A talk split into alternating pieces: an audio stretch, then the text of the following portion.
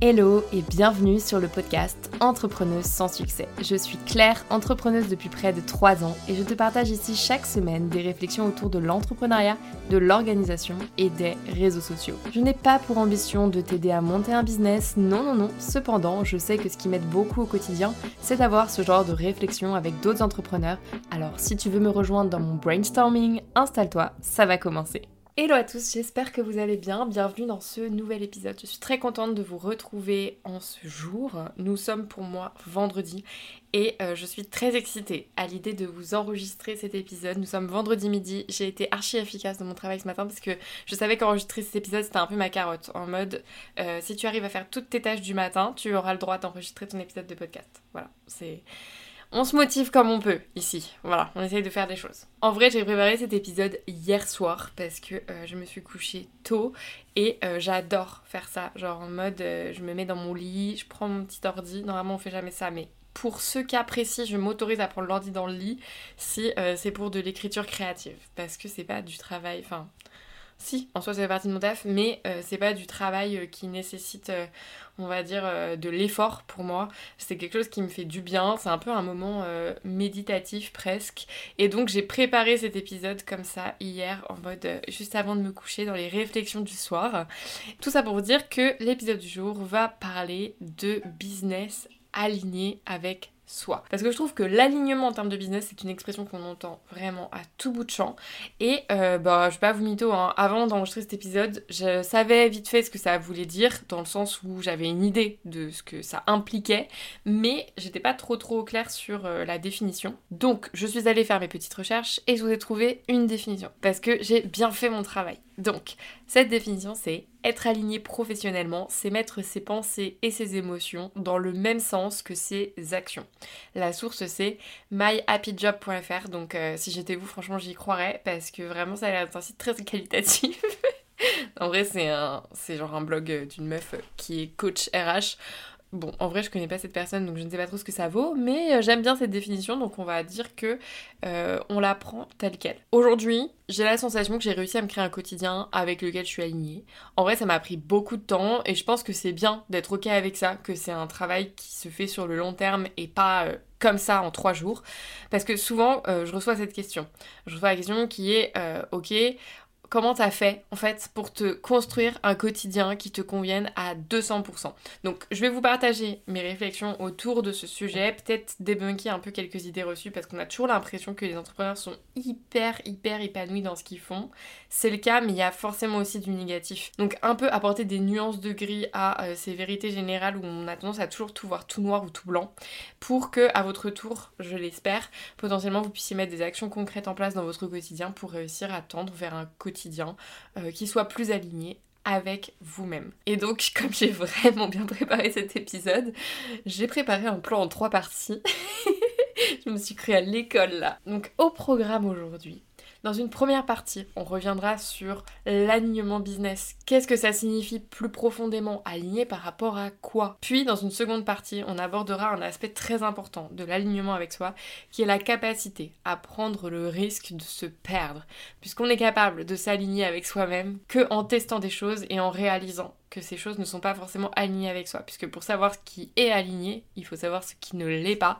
Et enfin, on arrivera sur une grosse thématique, comment oser être enfin soi-même. Parce que même quand on arrive à savoir ce qui pourrait être un business aligné avec soi, encore faut-il oser être soi-même et euh, bah, le montrer sur la place publique. Alors la question de l'alignement, à mes yeux, en fait, elle rejoint énormément la question des valeurs. Je trouve que les valeurs, c'est quelque chose qu'on ne nous apprend pas à l'école. On nous apprend pas à les déterminer, à les repérer, et surtout on nous explique pas en fait euh, ce à quoi ça nous sert dans notre quotidien, alors que pour moi les valeurs c'est vraiment primordial. Pour moi une valeur, si je dois la finir, on va dire avec des mots hyper simples, c'est comme des piliers qui vont être là dans nos fondations pour nous aider au quotidien à prendre nos décisions. Et donc par exemple pour ma part, j'ai des valeurs très fortes de liberté, d'éthique, euh, de féminisme, d'écologie.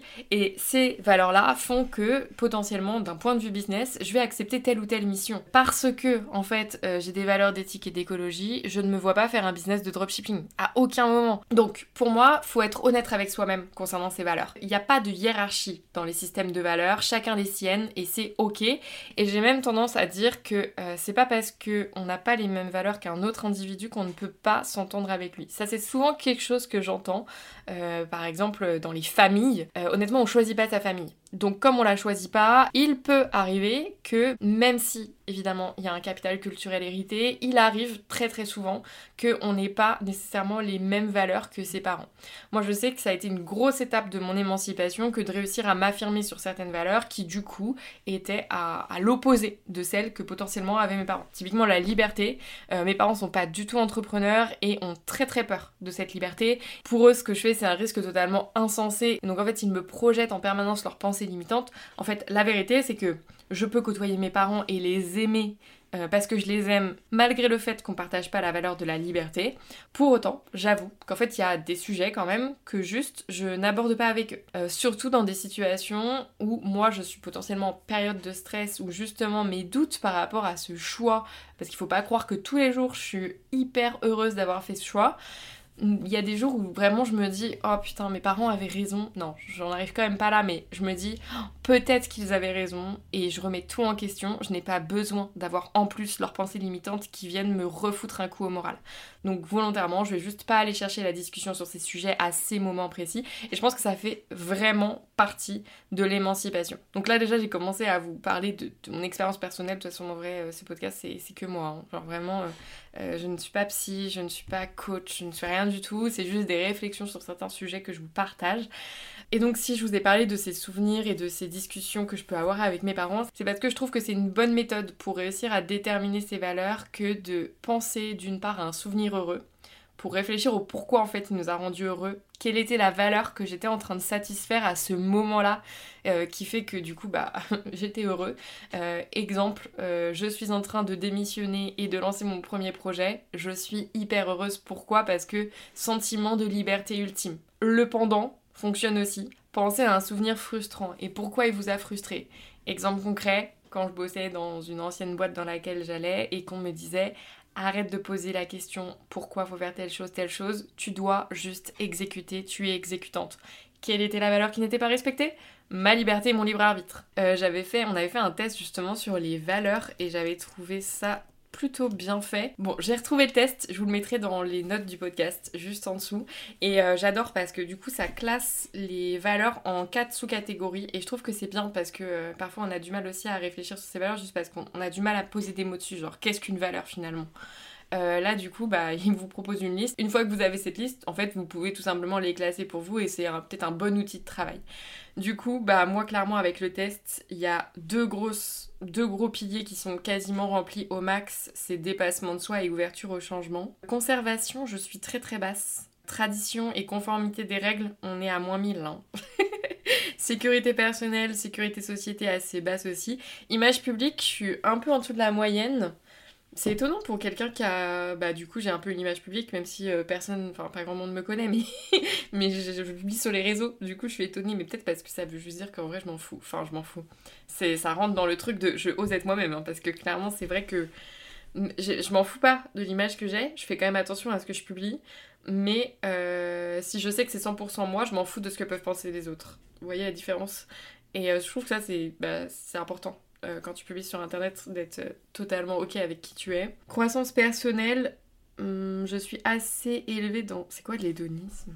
Non mais, c'est quoi l'hédonisme? Doctrine qui prend pour principe de la morale la recherche du plaisir et l'évitement de la souffrance. Ok, j'aime être heureuse, Ok. bon, après, en vrai, euh, je suis un tout petit peu au-dessus de la moyenne. Alors, vous avez les pointillés aussi qui vous montrent la moyenne. Euh, bon, la moyenne de qui, on sait pas. Si, il y a écrit 9 groupes dans des pays différents, incluant au total 3900 personnes. 3900, c'est pas si énorme. Hein. Moi, clairement, le truc où je suis le plus élevé, c'est bienveillance, soin, bienveillance, fiabilité prendre soin du bien-être des membres du groupe d'appartenance, être un membre fiable et digne de confiance du groupe d'appartenance. C'est vrai que j'ai tendance à peu réfléchir quand euh, quand il y a quelqu'un qui va mal dans mon entourage, je vais direct arrêter tous mes plans et m'occuper de lui. je sais pas si, si c'est quelque chose de positif, mais euh, bah maintenant je peux en parler, ça fait un moment. là, en janvier, j'ai perdu mes deux grands-mères sur une semaine, donc ça n'a pas été une période facile. Et euh, bah, disons que l'une des deux était très malade. Et en fait, je savais que ça allait arriver. J'avais limite la date en fait euh, quand, quand c'est arrivé. Et donc j'ai quitté Germinal euh, un mois et demi avant son décès. Et ça faisait clairement partie des, raisons pour lesquelles je suis partie. Et je sais, ça peut en choquer plus d'un. Dans le sens où clairement, j'ai arrêté mon taf. J'ai quitté mon job pour m'occuper de ma grand-mère. On peut se poser des questions sur ma santé mentale à moi. Et bah vraiment, je le dis, j'ai aucun regret de l'avoir fait. En fait, je sais que ça valide une, une valeur, là, on le voit.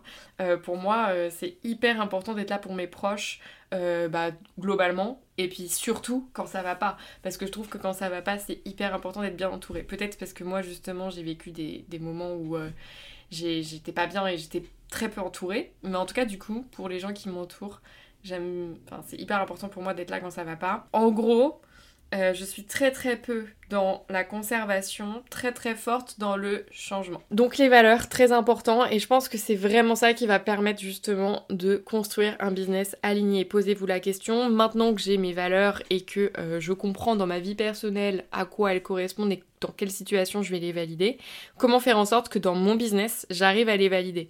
Deuxième chose qui pour moi permet de construire un business aligné avec soi-même, c'est de se poser la question, ok, quelles sont les choses que je veux faire chaque jour, chaque semaine, chaque mois, qu'aujourd'hui je ne fais potentiellement pas ou que je fais déjà et que je veux conserver, que ce soit professionnel ou personnel. Et personnel parce que bah, si vous voulez absolument pouvoir voyager ou je sais pas faire du sport trois fois par jour, bah potentiellement vous n'allez pas pouvoir créer le même type de business que la personne qui euh, veut absolument rester chez elle H24 en fait. Euh, il y a une grosse différence entre être rédacteur web ou stand-upper. Pourtant, ce sont deux business qui permettent d'être totalement alignés, c'est juste pas aligné par rapport aux mêmes besoins, aux mêmes valeurs. Quand je réfléchis moi à ce qui m'a énormément aidé aussi à faire ce travail de euh, réfléchir à ce que je voulais faire au quotidien, c'est repenser à mon moi enfant et me rappeler quelles étaient pas mes rêves, mais genre, qu'est-ce que je faisais en fait quand je m'ennuyais?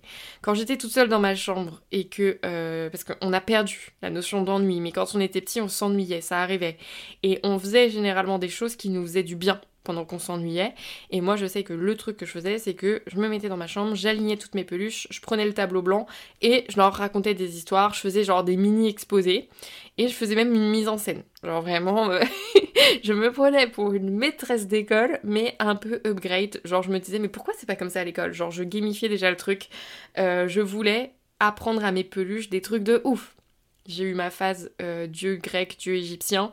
J'avais acheté une encyclopédie des dieux J'adorais les dieux, globalement. Je trouvais que c'était des histoires incroyables. Et donc, je leur racontais tout ça et je leur partageais ça. Pas étonnant, du coup, qu'aujourd'hui, je me sente si bien à raconter des histoires au micro de mon podcast ou sur YouTube.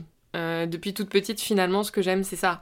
Euh, et en fait, je l'ai perdu à un moment parce que je trouve que l'école ne cultive pas du tout ça. je sais pas si j'en ai déjà parlé ici, mais euh, moi, bah, du coup, j'étais quand même assez bonne élève, donc bah du coup on m'a logiquement fait passer un bac S. Après j'étais toujours assez bonne, donc on m'a logiquement fait aller en prépa.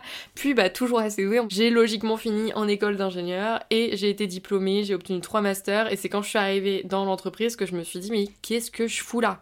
Euh, Je vous ferai tout un épisode sur le sujet si vous voulez, euh, parce que c'est des sujets, je crois que je les ai jamais abordés ici, je les ai abordés beaucoup bah, sur mon ancienne chaîne YouTube Bref Futur que je n'alimente plus, mais euh, bah, c'est des sujets hyper importants et structurants pour réussir à se construire un business qui nous correspondent à soi. Donc maintenant que je vous ai donné, je pense, des petites clés qui, moi, m'ont aidé en tout cas à déterminer ce qui était un business aligné pour moi, parce que c'est propre à chacun, euh, on va passer à la seconde partie, qui est le premier conseil que je peux donner pour réussir à tendre vers cet alignement.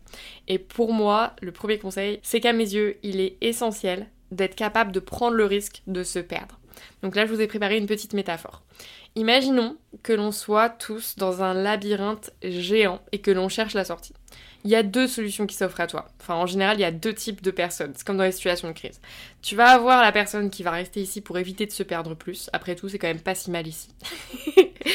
et tu vas avoir la personne qui va aller tester une voie, quitte à rebrousser chemin, parce que peut-être que ça va pas être le bon chemin, pour revenir. Alors oui, elle va un peu se fatiguer, mais au final, elle va avoir appris et elle saura ce qui se passe à côté, quels sont les chemins qu'il y a à côté, et potentiellement que déjà, elle élargira son champ euh, d'action. Je pense que même si c'est important de réfléchir, parfois, t'auras beau prendre le problème dans tous les sens, t'es dans ton labyrinthe en fait, tu sais pas ce qui se passe, t'as pas les éléments en ta possession pour prendre une entre guillemets bonne décision et tu les auras jamais. La seule solution que t'as pour réussir à savoir si c'est la bonne décision, c'est d'en prendre une des deux, de manière arbitraire, un peu tu tires à pile ou face, hein, et tu testes. Tu peux même tester les deux en parallèle. Bon, dans le cadre du labyrinthe, tu peux pas te dédoubler. Mais par exemple, euh, le nom d'une marque, je sais que c'est un truc où les gens passent 3000 ans à décider, à se dire bon, bah je sais pas si je vais m'appeler ça ou ça, euh, qu'est-ce qui te parle le plus et tout lance les deux en fait. Tu fais les deux landing pages, tu compares les taux de conversion sur les deux et tu vois ce que ça donne. Bon, évidemment, ça implique du coup euh, de pouvoir suivre et traquer ces conversions, mais bon, bref, vous avez compris. En tout cas, dans le cas d'une marque, en fait, euh, la meilleure chose à faire, c'est de tester. Tout simplement, vous n'avez pas finalement grand chose à perdre que de tester les deux en parallèle. D'ailleurs, sur ce même sujet, je trouve que les réseaux sociaux n'aident pas à, avoir cette notion de test et d'itération parce qu'en fait on a l'impression de ne voir que des succès. Parce qu'en général si tu le vois en fait euh, c'est que ça a réussi. La vérité c'est que tous les trucs que tu vas tester et qui vont échouer généralement il y a peu de gens qui vont le voir tu vois. Ça va laisser très très peu de traces. Donc tout le monde se perd à un moment. Euh, c'est juste que les personnes que vous admirez il y a de grandes chances qu'elles brillent justement parce qu'elles sont en quelque sorte à leur place, dans leur zone de génie, et donc là, à ce moment-là, elles irradient autour d'elles, et c'est pour ça que vous les voyez. Mais la vérité, c'est qu'à un moment, elles étaient perdues. Elles savaient pas quoi faire. Elles étaient totalement pas du tout sur le bon chemin. Elles étaient perdues dans un tréfonds du labyrinthe là. Et elles sont revenues sur leurs pas. Elles ont retesté d'autres chemins. Parfois, elles se sont même perdues encore plus. Bref, bref. Moi, par exemple, je me suis énormément perdue. Et c'est normal.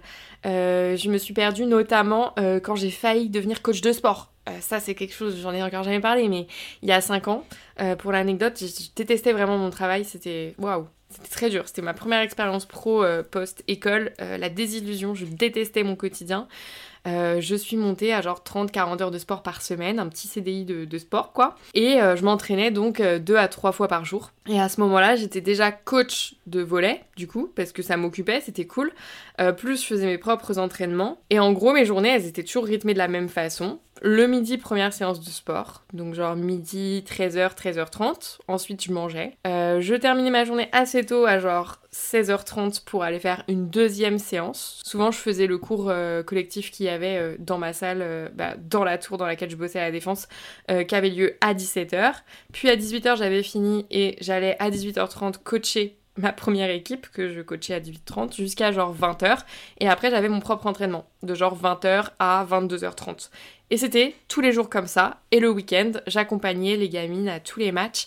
Et j'adorais ça. Et franchement, à ce moment-là, j'ai fait beaucoup de compètes aussi de fitness. Et j'ai même failli, genre, devenir coach. J'étais en mode, peut-être que c'est ça qu'il faut que je fasse, peut-être que le BPGEPS me tend les bras, peut-être que devenir coach en salle, euh, comme là je kiffais les cours Let's Meals, etc. Bref, si vous voulez, un jour on parlera de tout ça. Mais vraiment pour moi, euh, c'était pas forcément quelque chose de très positif. Je me suis rendu compte que euh, j'étais vraiment sur une addiction au sport. ça a un effet hyper positif sur moi, le sport. Genre à la fin de chaque séance, je suis tellement heureuse que c'est tellement gratifiant facilement que j'ai tendance à en faire beaucoup. Alors que je sais aujourd'hui que euh, j'ai pas besoin de faire trois séances par jour pour euh, me sentir bien dans mon corps. Aujourd'hui, parce que je suis allée tester la limite, je sais que ma zone d'équilibre c'est 3 euh, à 5 séances par semaine et que c'est bien. Mais bah en fait, j'étais dans une phase où j'allais tellement mal que c'était un peu ma manière à moi de réussir à fuir le quotidien. Et donc aujourd'hui, je sais que quand je me mets à faire beaucoup beaucoup de sport à outrance, c'est qu'il y a un truc qui va pas. C'est un peu aussi pour moi un trigger. Donc, oser se perdre, c'est aussi réussir à tirer des leçons, en fait, pour la suite, pour réussir à éviter de se reperdre une seconde fois. C'est apprendre à s'écouter, finalement. Donc, euh, si vous voulez euh, tester des trucs, testez. En fait, euh, il n'y a pas beaucoup de choix, je dis tout le temps ça. Quand quelqu'un me demande s'il peut tester telle ou telle chose, je lui pose la question, en fait, est-ce que c'est un choix irréversible? Franchement, à part celui de faire des gosses, il y a très très peu de choix irréversibles dans la vie.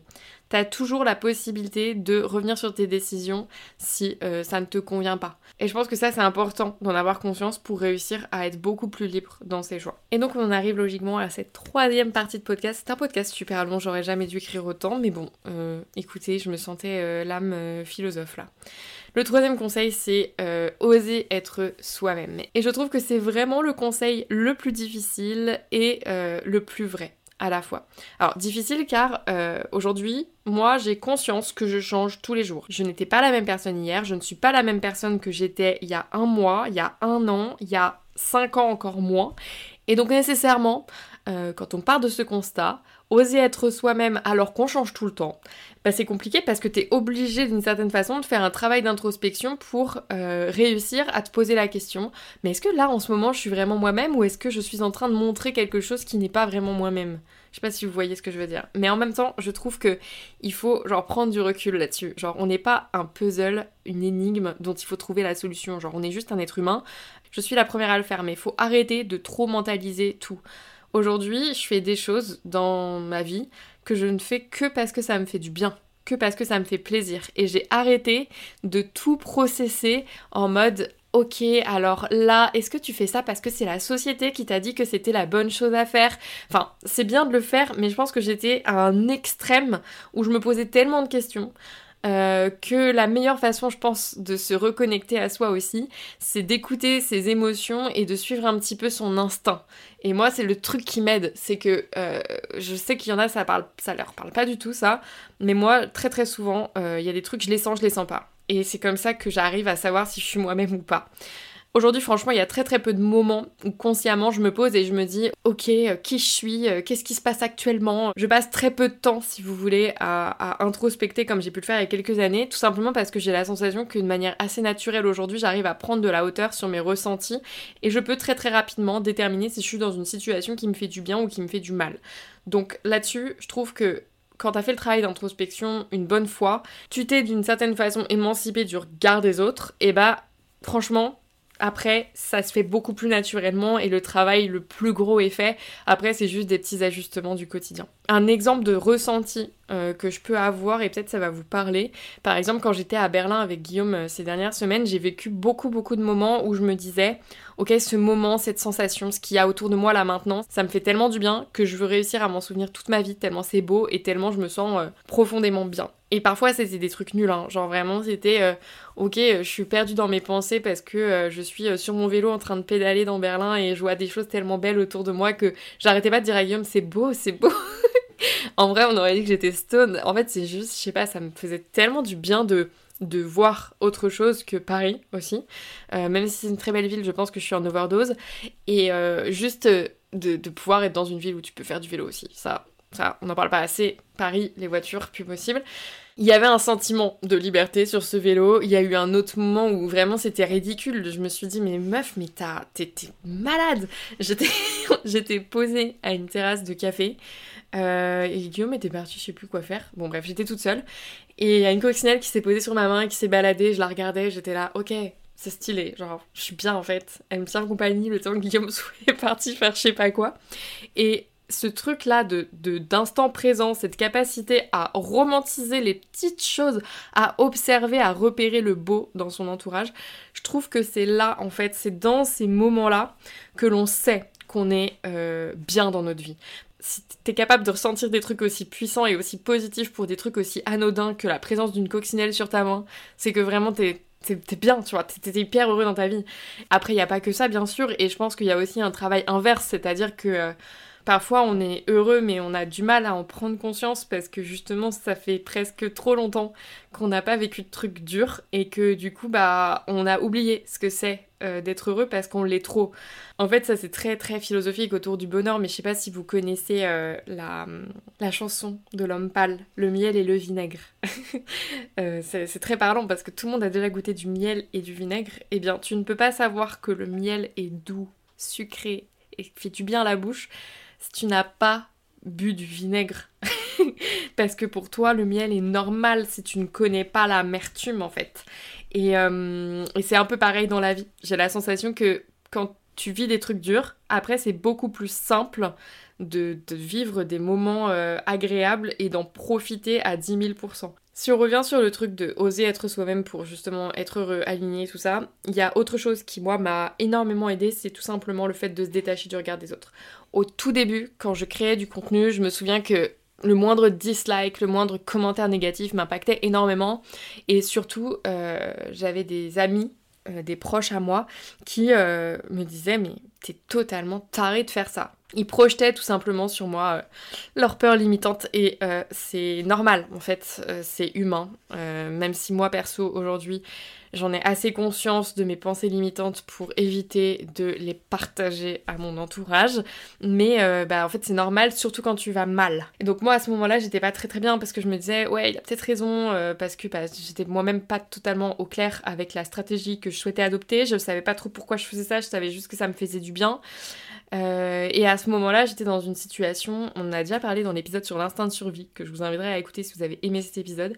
L'instinct de survie, c'est cette euh, dans l'instinct de survie où en fait tu vas assez mal pour justement être contraint de ne faire que des choses qui te font du bien pour aller mieux. Il n'y a plus vraiment de choses qui relèvent de l'ordre de la raison, il y a beaucoup plus des choses qui relèvent de l'ordre de l'émotion. Et moi, à ce moment-là, l'instinct de survie m'a poussé à euh, être totalement moi, c'est-à-dire lancer une chaîne YouTube, me mettre à apprendre de nouvelles compétences en no-code, etc. Mon instinct de survie venait du fait que j'étais convaincue que je n'étais plus faite pour le milieu du travail, sauf que euh, on va être très très honnête dans la vie pour réussir à payer son loyer à la fin du mois. Il faut travailler, un minimum. Et euh, moi, je me disais, mais comment tu vas faire en fait? Comment tu vas faire pour réussir à gagner de l'argent alors que tu ne peux pas être salarié? Parce que j'y arrivais pas. J'arrivais pas. Ce mode de vie n'était pas fait pour moi. Euh, je remettais beaucoup trop en question euh, les paroles de mes managers. Je, voyais bien que je rentrais pas dans le moule. Je rentrais pas du tout dans le moule. Parce qu'il y en a des moules, vraiment. Et, et donc, bah, du coup, comment faire pour vivre sa singularité? Et comment réussir à en vivre aussi de cette singularité? Et donc, aujourd'hui, euh, je pense que j'ai totalement euh, réussi à me détacher du regard des autres sur plein de sujets. Il euh, y a des trucs sur lesquels j'ai du mal. Par exemple, bah, en vrai, l'aspect vestimentaire, tu vois. Genre, euh, j'aime bien bien m'habiller, bien m'habiller selon mes goûts. Et euh, parfois, euh, on va me dire, waouh, ça c'était pas fou. et moi, je suis en mode, ah merde, tu vois, pour des trucs de merde. Alors que je suis hyper détachée du regard des autres sur plein d'autres sujets. Typiquement professionnel, liberté de penser, etc. Là, j'en ai à peu près rien à faire qu'on me critique sur ces sujets-là. En fait, aujourd'hui, je vais vous dire un peu la posture que j'adopte quand quelqu'un vient me critiquer et comment je le vis. Euh, la vérité, c'est que j'adopte un peu une position d'empathie où j'essaye de comprendre pourquoi la personne m'a critiqué. En fait, aujourd'hui, quand je lis un message méchant, j'arrive pas à ne pas ressentir de l'empathie pour cette personne parce que, euh, en fait, je me dis, waouh, elle a quand même passé genre 5 minutes de sa vie à genre écrire ce message. C'est que vraiment, ça a dû la toucher profondément et qu'elle se sent profondément mal. Et j'ai un exemple assez intéressant d'ailleurs à ce sujet. Il y a pas longtemps, j'ai fait un post sur LinkedIn. Alors, il était aussi sur Instagram, mais en l'occurrence, c'est sur LinkedIn qu'il y a eu euh, les échanges en commentaire. La première phrase du post, c'était euh, J'en peux plus des gens qui disent qu'ils n'ont pas le temps, euh, c'est de l'hypocrisie. Parce que, en fait, pour moi, c'est ne pas être honnête avec soi-même que de ne pas reconnaître qu'en fait, c'est pas que t'as pas le temps, c'est que tu ne prends pas le temps. Et que dans la vie, tout est une question de priorité. Et que, bah, c'est totalement ok de se dire, ok, moi je priorise le fait euh, de passer du temps à faire du sport, de passer du temps avec ma famille, etc. C'est juste que tu ne vas pas à ce moment-là valider euh, les mêmes valeurs, tu vois, de ton euh, système de valeurs. Justement, on en revient toujours aux mêmes choses.